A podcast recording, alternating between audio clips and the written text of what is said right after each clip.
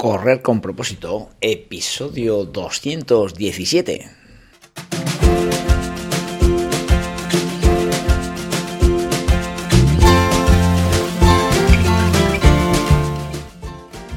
Amigos y amigas que me estáis escuchando, bienvenidos y bienvenidas a Correr con propósito, el programa, el podcast en el que hablamos de todos esos atletas, entrenamientos, competiciones y noticias del mundillo del corredor, del corredor popular, de las zapatillas que te vas a calzar, de los pulsómetros que debes llevar, de los ritmos que te gustaría marcar, de todo lo que a ti te gustaría hablar, con tal que sea de correr. Podemos hablar de todo lo que queráis. Esto es Correr con propósito.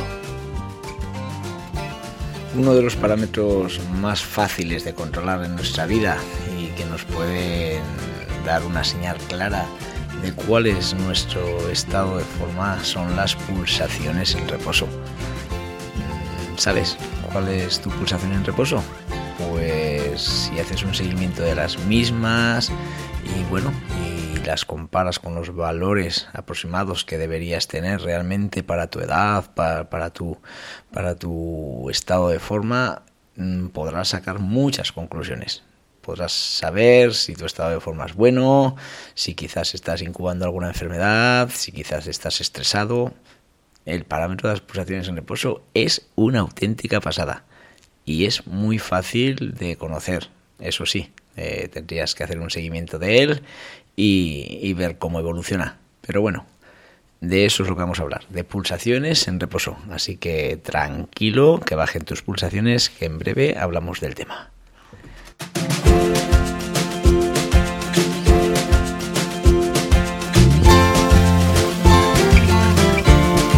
Hoy es viernes, día 14 de abril del 2023 y este programa tiene una dedicación muy especial, ¿eh? ya que ayer, día 13 de abril, fue el cumpleaños de dos grandes amigos, dos grandes compañeros de atletismo. Uno es Javier Ibáñez y el otro es Máximo Velilla. La verdad que son dos grandes personas dos personas que están súper involucradas en el mundo del deporte, que se han cruzado en mi vida y que me han hecho tener una gran amistad con ellos. En fin, que este programa es para vosotros y espero que ayer tuvieseis un feliz día de cumpleaños. Y antes de nada, pido mil perdones a la dedicatoria del programa anterior. Dediqué el programa a Merche Allensa Martínez y dije Merche Martínez, lo cual me ha dado una pequeña colleja para decirme que no era Merche Martínez, sino Merche Allensa. Así que mil perdones, ¿eh? un beso Merche. Y nada, eh, también como hacemos habitualmente, recordaos hoy que hoy se celebra un día internacional muy relacionado con el propósito saludable. Hoy es el Día Mundial de la Enfermedad de Chagas. ¿eh? Quizás pues no la conozcas porque yo no tenía ni idea de lo que es y que realmente, pues bueno, eh, es un día mundial que se celebra por una dolencia transmitida por el parásito Trypanosoma cruzi y que afecta principalmente a las poblaciones pobres de América Latina. La fecha se estableció porque justo un 14 de abril del año 1909 fue diagnosticada la primera paciente con esta enfermedad. Se trataba de una niña brasileña llamada Berenice Soares de Moura que fue tratada por el doctor Carlos Ribeiro Justiniano Chagas. De ahí el nombre de la afección. Y bueno, pues son enfermedades que quizás aquí en Europa no las conocemos, nos quedan lejos, pero bueno, lejos no queda nada en este mundo y por tanto propósito saludable tiene que dar eh, testimonio de todo lo que ocurre a nivel salud y por tanto si alguien tiene esta enfermedad de los que me está escuchando, pues nada, mucho ánimo porque debemos luchar por erradicarla.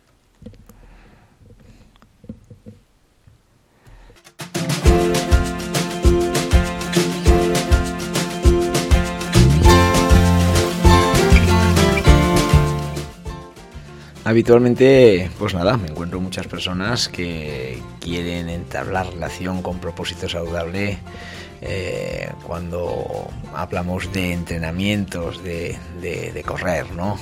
Y pues bueno, pues quizás eh, muchas veces creo que doy por hecho que todo el mundo sabe dónde encontrarme, pero claro, no es así, ¿verdad? Eh, deciros que para grupos de iniciación al atletismo eh, de adultos eh, tengo dos grupos mm, muy fuertes. Uno, que es el grupo de iniciación de atletismo de Calahorra, eh, que, se, que los entrenamientos son martes y jueves a las 8 de la tarde. Salimos desde la plaza Víctimas del Terrorismo, cerca de la Era Alta, de, en Calahorra. Y el otro grupo eh, también muy fuerte es el grupo de iniciación al atletismo de Rincón de Soto. Ese, los entrenamientos son lunes y miércoles 8 de la tarde en, la zona de Rincón de Soto donde está eh, la plaza de, donde hay un skate. ¿eh? No sé ahora exactamente cómo se llama, disculpad, pero bueno, ahí es donde quedamos siempre, pero, pero si estáis interesados me podéis llamar y quedamos sin ningún problema. Nada, estos son dos grupos de iniciación al atletismo.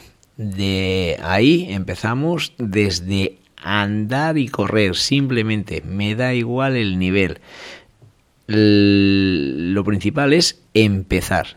Yo quiero dejar muy claro que estoy encantado de recibir gente que no haya corrido nunca. Porque tengo gente en estos grupos que no ha corrido nunca y ahora es capaz de correr cerca de 45 minutos en un 10.000. O sea, la evolución es total. ¿eh? Que sepáis que ese es mi trabajo y que si estáis interesados no dudéis en contactar conmigo a través del formulario, a través del correo electrónico, ¿vale? Espero vuestras noticias.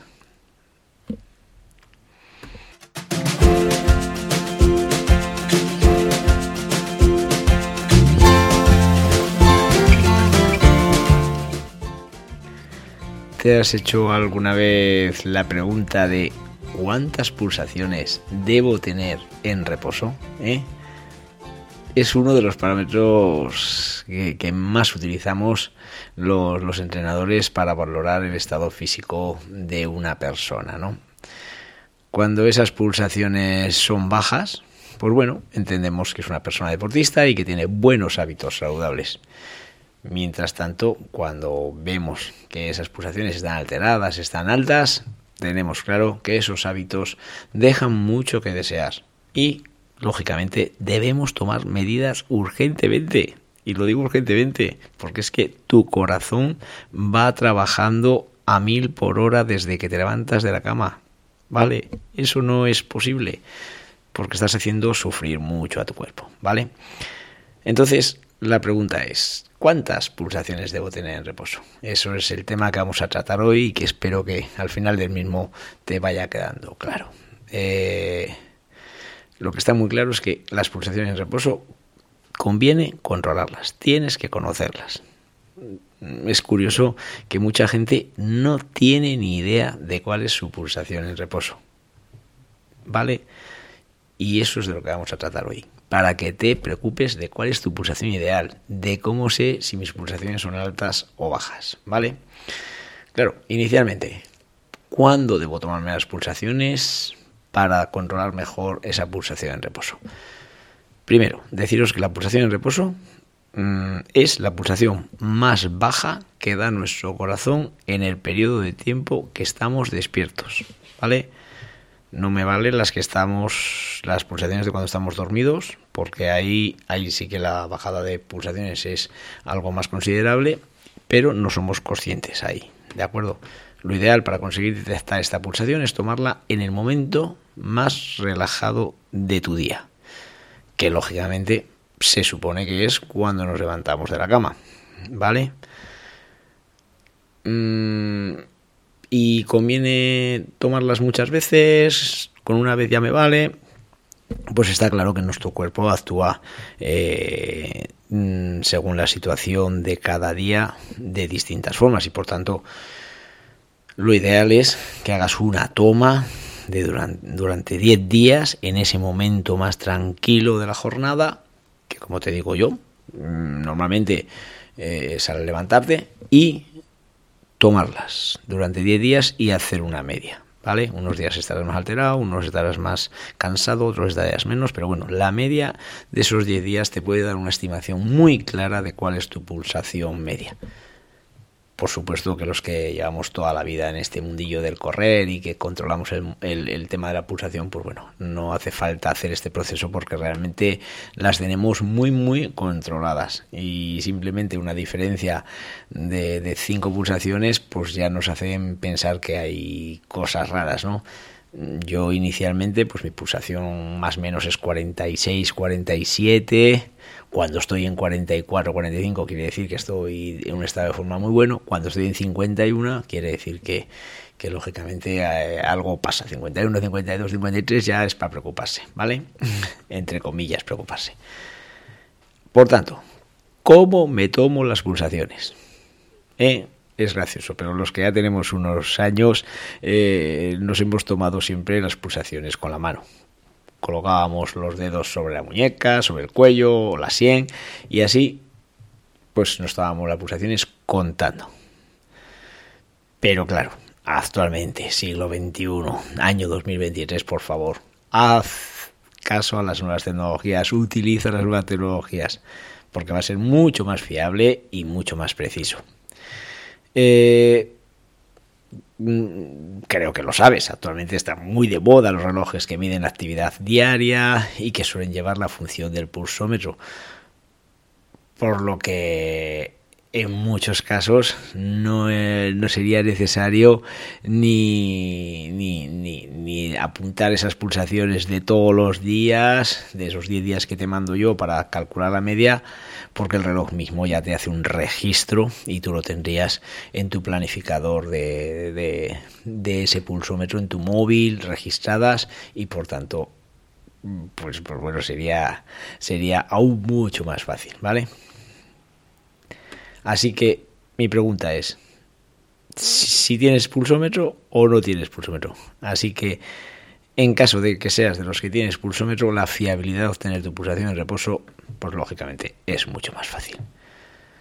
Eh, hay pulsómetros, el mío en concreto, que es un Mantax eh, V2 o cualquier gama incluso más inferior, cuando hablo de Polar, pero, pero en, Garmin también, o Sunto, o, gamas de, de, de, gama alta, de gama de, las principales marcas del mercado, pues lo puedes obtener sin problema.